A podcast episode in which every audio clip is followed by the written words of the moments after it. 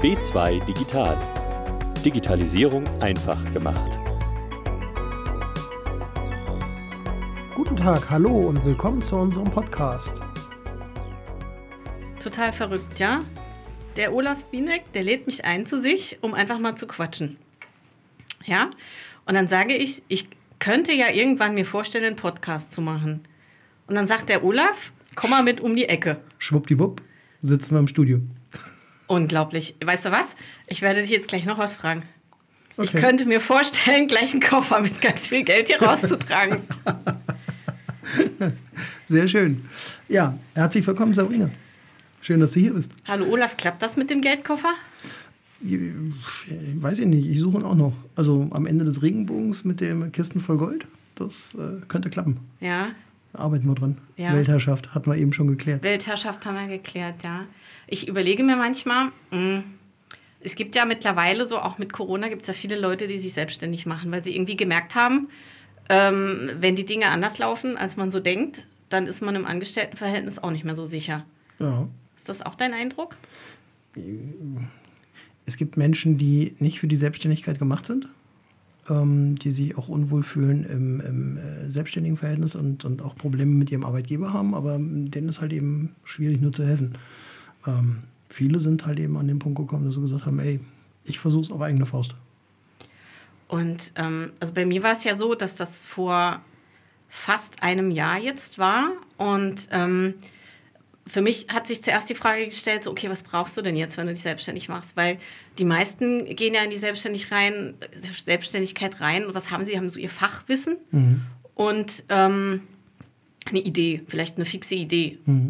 Ich weiß nicht, ob die meisten schon diese Riesenvision haben und eine Mission haben. Ich weiß nicht, ob, ob man da so vorbildlich ist. Es kommt, kommt immer drauf an. Also ich habe mich ähm, vor ach, über zehn Jahren das erste Mal selbstständig gemacht aus lauter Verzweiflung, weil ich tatsächlich ähm, zwei Jobs hatte, die grundsätzlich gut gelaufen waren, aber nach anderthalb Jahren beendet waren, weil die Projekte halt eben zu Ende waren und die Unternehmen gesagt haben, okay, wir haben jetzt keine Verwendung mehr für dich. Mit so einem Lebenslauf brauchst du dich halt eben auch nur bedingt zu bewerben. Was, was hast du da gemacht in den Projekten? Äh, Umsetzungsprojekte, Digitalisierungsprojekte waren damals halt eben schon, schon mein Thema. Was heißt denn jetzt Digitali Digitalisierungsprojekte? Was hast du da genau gemacht? In Ähm, kurz. für einen, ähm, bei, bei dem einen war es tatsächlich äh, Einführung einer neuen ERP-Software und, und äh, Ausbau ähm, der, der Posteingangsstrecke für das, für das Unternehmen. Und äh, bei dem anderen war es tatsächlich die Digitalisierung von rundbummelig 80.000 Mieterakten, die äh, Okay. von Papier in Daten gemacht werden sollten. Und ähm, das waren super anstrengende und spezielle Projekte. Aber äh, nach den Projekten war es dann halt eben auch gut. Dann gab es halt eben nichts mehr in der Größenordnung, was halt eben zu tun war. Und ähm, dann war halt eben der Punkt, dass ich gesagt habe, okay, das kriege ich als Selbstständiger auch locker hin. Und ähm, mit der Blauäugigkeit bin ich damals in die Selbstständigkeit rein. Was hast du gesagt? Vor zehn Jahren? Ja, genau. Okay. Und dann? Äh, Dann kamen Dinge, ähm, also das erste Jahr passierte, äh, ging eigentlich ganz gut. Da gab es halt eben noch ne, Gründungshilfe und sonst was allem drum und dran. Das zweite Jahr äh, lief auch noch, das dritte Jahr war eine Katastrophe. Ähm, dann habe ich mich mit Partnern zusammengetan, hatte ähm, zusammen eine, eine Unternehmensberatung äh, gegründet, äh, damals für das Thema Unternehmensnachfolge und hatte mich da halt eben auf die äh, vertrieblichen Themen äh, spezialisiert bei, bei dem Unternehmen. Und ähm, das war aber auch nach rund zwei Jahren an einem Punkt, wo wir uns dann auseinanderdividiert haben. Warum, warum sagst du, ist das schiefgegangen für dich, so aus rückblickend? Das äh, machen wir auch gerne mal äh, unter vier Augen. Okay, alles klar. Du hast auf jeden Fall dazugelernt und dann habe weitergemacht. definitiv dazugelernt. Ähm, das äh, rockte mich tatsächlich bis äh, runter in, äh, in den Burnout.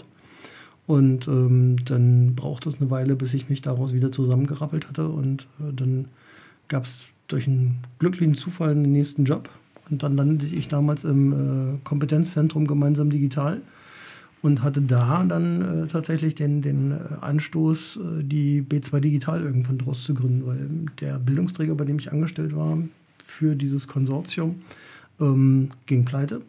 Und äh, wir hatten aber tatsächlich Beratungsaufträge, die halt eben liefen. Und äh, damit hatten wir einen Kunden Null, der halt eben mit uns weiterarbeiten wollte. Und ähm, wir dann anfingen, das, das Konstrukt der Firma darum rumzustricken. Ah, das ist natürlich cool. Ne? Aber im Grunde Äh, du hast gesagt, vor zehn Jahren ne, war der Anfang, das ist irgendwo in die Hose gegangen und fünf mhm. Jahre später hast du dich aufgerappelt und dann war auch ein bisschen Glück dabei. Und von der Sache her, hast du dann Dinge anders gemacht als vorher oder war dann einfach dein Können plus Glück plus äh, die richtigen Menschen oder? Nein, ich hatte, ich hatte tatsächlich für die Selbstständigkeit eine, eine, Vision. Also das, was ich vorher halt eben nicht hatte, sondern einfach nur gesagt habe, ich, ich mache mich jetzt selbstständig und äh, irgendwo will ich schon mein Brot verdienen, ähm, war halt eben jetzt an der Stelle anders, weil ich gesagt habe, ähm, die, die Erfahrungen, die ich halt eben bei dem Kompetenzzentrum gemacht hatte, also ganz konkret, ähm, gab es eine, eine, Veranstaltung, die ich äh, ausgerichtet hatte. Da sollten halt eben äh, Unternehmer hinkommen, sich zum Thema Digitalisierung informieren ähm, da hatte ich äh, verschiedene Monitore aufgebaut, wie so ein elektronischer Durchlauf von, von Prozessen halt eben passiert, von Auftragseingang bis halt eben nachher fertiges Produkt und raus. War halt eben sehr stark auf Zerspannung ausgelegt, also Handwerk, Fertigung, Industrie. Und ähm, da stand so ein geneigter Unternehmer halt eben irgendwann vor mir und sagte, Mensch, Binek, was bringt mir das eigentlich? Also was, was, soll ich mit Industrie 4.0, Mittelstand 4.0, was, was, was, was, was hilft mir das? Hm. Und dann habe ich gesagt, okay, bevor ich jetzt anfange dir zu erklären, was das dir alles bringen könnte, erzähl du mir doch mal, wer bist du, was machst du? Und ähm, dann schauen wir mal. Ja, Zerspaner und 13 Mitarbeiter, schwarze Halle, Bücher sind voll bis zum geht nicht mehr, keine Ahnung. Und läuft der Laden, alles super. So, ja, herzlichen Glückwunsch, hast du alles richtig gemacht. Ähm, jetzt erklär mir mal ganz kurz, wie kommt denn bei dir ein Auftrag an? Und dann sagt er, ja, dann stehe ich auf, gehe zum Fax, nehme den Auftrag aus dem Faxgerät, ziehe den über den Kopierer, gebe meiner Frau die Kopie für die Buchhaltung und dann gehe ich runter zu Kalle in der Halle an der Maschine und sage, der soll mal hinten im Lager nachgucken, ob noch Material da ist.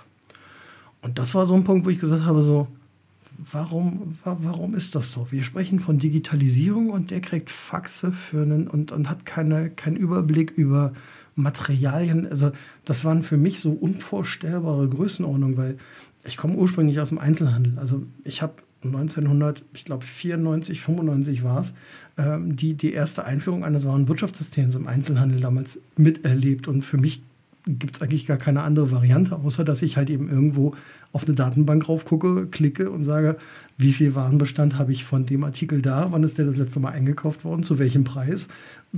Das, also was anderes kann ich mir gar nicht vorstellen. Und da war ich an der Stelle so baff.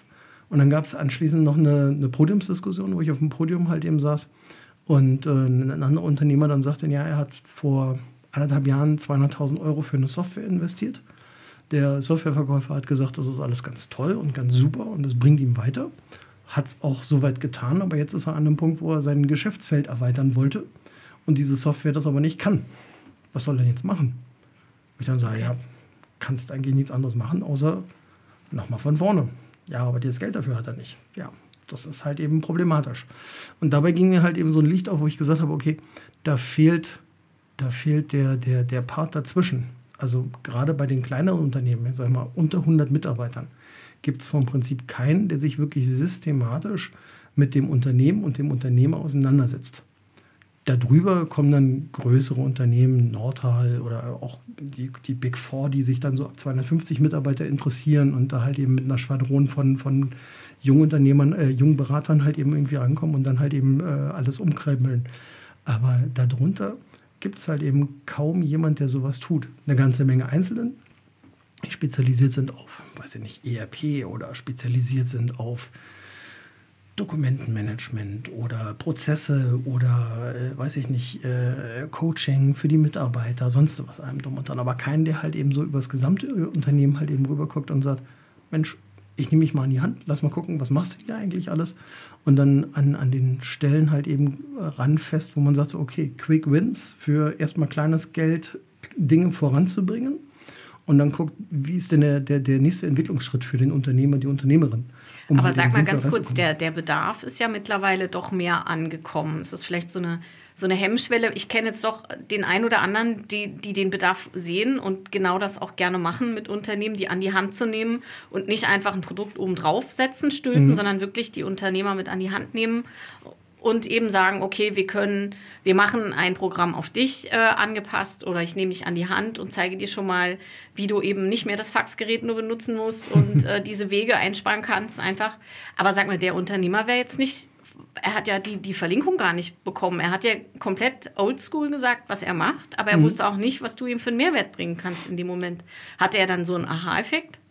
Den, den Aha-Effekt hatte er an der Stelle. Natürlich, weil ich ihm ähm, natürlich dann aufgezeigt habe, sag mal, könntest du dir vorstellen, du sitzt an deinem Platz, brauchst nicht mehr aufstehen zum Faxgerät, sondern bekommst den Auftrag halt eben durch, wie durch Zauberhand auf deinen Monitor rauf und du kannst wie durch Zauberhand sehen, was hinten in deinem Lager noch an Material liegt und du kannst außerdem noch sehen, was Kalle so gerade auf der Maschine hat und äh, wie er den, den Auftrag dementsprechend einplanen kann. Ähm, das hielt er für große Zauberei und äh, für, für ganz doll teures Geld äh, irgendwie nur zu kriegen. Aber ähm, solche Sachen kannst du halt eben auch für, für kleines Geld halt eben schon machen.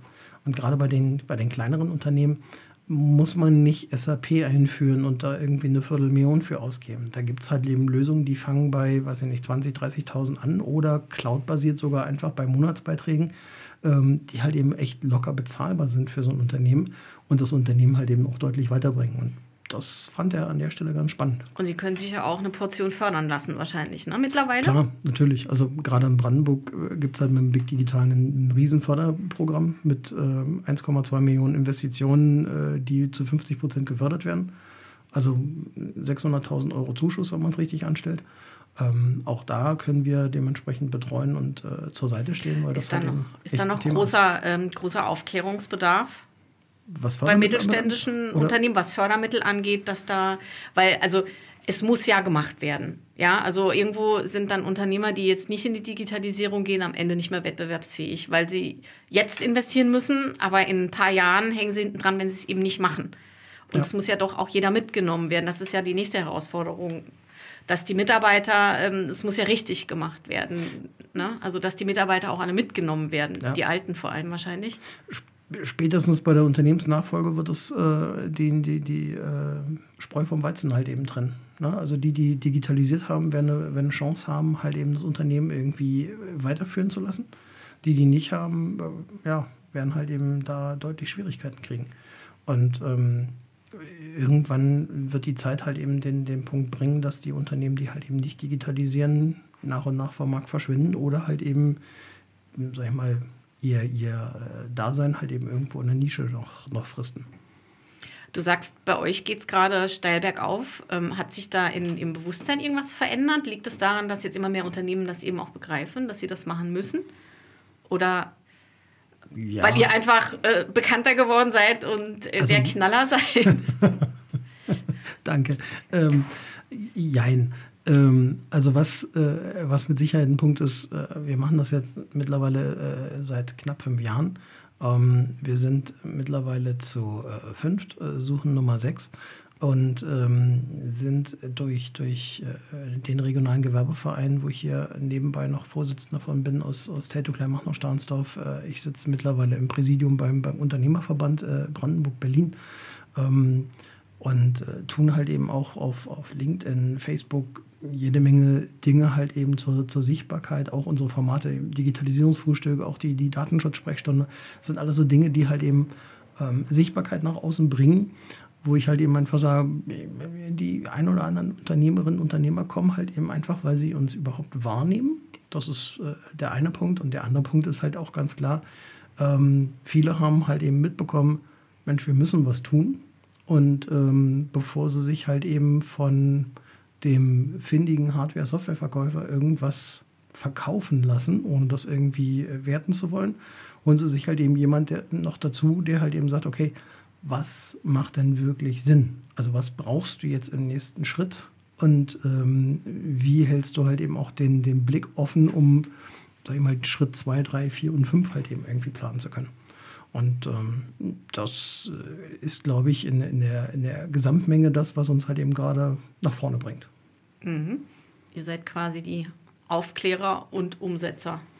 Richtig? Ja, wobei, wobei wir halt eben nicht selber umsetzen, sondern äh, tatsächlich halt eben äh, dass die, die Lösung suchen, die halt eben zum Kunden halt eben passt. Wir kennen eine Menge an Lösungen, aber auch nicht alle. Ähm, aber wir, wir gehen dann halt eben, wenn wir das Unternehmen kennengelernt haben und wissen, worum es geht und was, was speziell der Fokus ist, äh, gehen wir halt eben hin und recherchieren, bis wir halt eben irgendwie die passende Lösung halt eben finden. Und wenn es halt eben beim ersten Wurf nicht gelungen ist, dann suchen wir halt weiter, bis wir halt eben irgendwann an einem Punkt sind, wo wir sagen können, okay, das können wir zufriedenstellend halt eben auch ähm, uns gegenüber rechtfertigen, dass wir das halt eben vorgestellt haben. Und der Unternehmer ist halt eben auch zufriedengestellt damit, dass er halt eben eine passende Lösung für sich halt eben gefunden hat. Was ist euer Traumkunde? Traumkunde, ich sag mal, äh, größer 20 Mitarbeiter, kleiner 60, ähm, Sitz in, in Brandenburg und äh, Branche ist vom Prinzip fast, fast egal. Welche Branche hat den meisten Bedarf? Oder äh, kannst du sagen, wir haben die meisten Kunden aus dem Handwerk oder die meisten Kunden aus, woher kommen die, eure Kunden? Also wir haben sehr viele, sehr viele Autohäuser äh, tatsächlich im Kundenportfolio. Ähm, das war ja auch eine glückliche Fügung, die sich so ein bisschen ergeben hat an der Stelle. Ähm, ansonsten Handwerk, äh, Bau, äh, Architektur, also wirklich querbeet, haben jetzt ein, ähm, ein großes äh, medizinisches Versorgungszentrum äh, mit als Kunden im Bereich Datenschutz halt eben übernehmen können.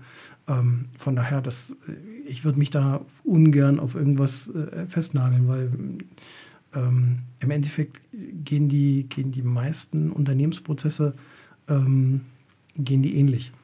Und mhm. ja, es gibt eine gewisse Transformation, die man bringen muss, aber das bringen wir, glaube ich, ganz gut mit. Nicht schlecht, da habe ich doch viel gelernt. Mal eben kurz einen Podcast gemacht, ein kleines Vier-Augen-Gespräch äh, online geführt. Genau. Genau. Ich finde so. das ja mal wieder interessant. Ich könnte ja mit noch viel mehr Fragen löchern jetzt, aber das wird wahrscheinlich zu, zu langwierig. Und ja, ich, ich freue mich gerade äh, tierisch, weil das äh, macht gerade sehr, sehr viel Spaß und ähm, Jetzt habe ich aber noch ein paar Fragen an dich, weil ja. du bist ja bei uns zu Gast und nicht ja, stimmt. bei dir. Ich, also, das war wieder typisch. Ich verfalle schon wieder ins Fragen. Das ist so meine Arbeitskrankheit. Okay, ja, genau. Frage. Genau. So, so, viel zum Thema Arbeitskrankheit. Ja. Äh, dann, dann mhm. erzähl du doch mal ähm, äh, meine Standardfrage, die ich gerne stelle. Wer bist du? Was machst du? Warum bist du heute hier? Gut, das Warum bist du heute hier haben wir geklärt, aber wer bist du? Was machst du? Ich möchte den Geldkoffer hier raustragen. Genau, deshalb bin ich heute hier. Genau. Ähm, wer bin ich? Ich bin äh, Sabrina Völkle und ich liebe es, mit Menschen zu arbeiten.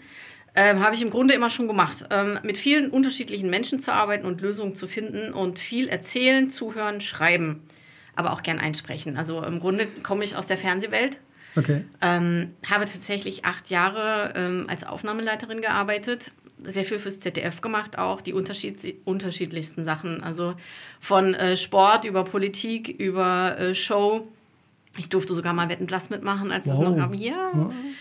Und ähm, ja, das, das war eine wahnsinnig tolle Zeit mhm. und die hat mich auch sehr geprägt, muss ich sagen, weil ähm, als Aufnahmeleiterin bist du wirklich äh, für alle und für jeden zuständig und musst immer Lösungen finden, weil es ist nie so, wie du denkst, dass du es geplant hast. Es kommt immer anders, als du denkst. Immer. Das ist meistens so. Und ähm, ich habe einfach gelernt, dass man immer ganz, ganz schnell Lösungen finden muss, weil sonst gibt es ein Problem und äh, hat mir immer Spaß gemacht. Ja. Und ähm, dann ähm, war mir das aber irgendwann zu ähm, organisatorisch, ich dachte, ich möchte noch mehr kreativ arbeiten.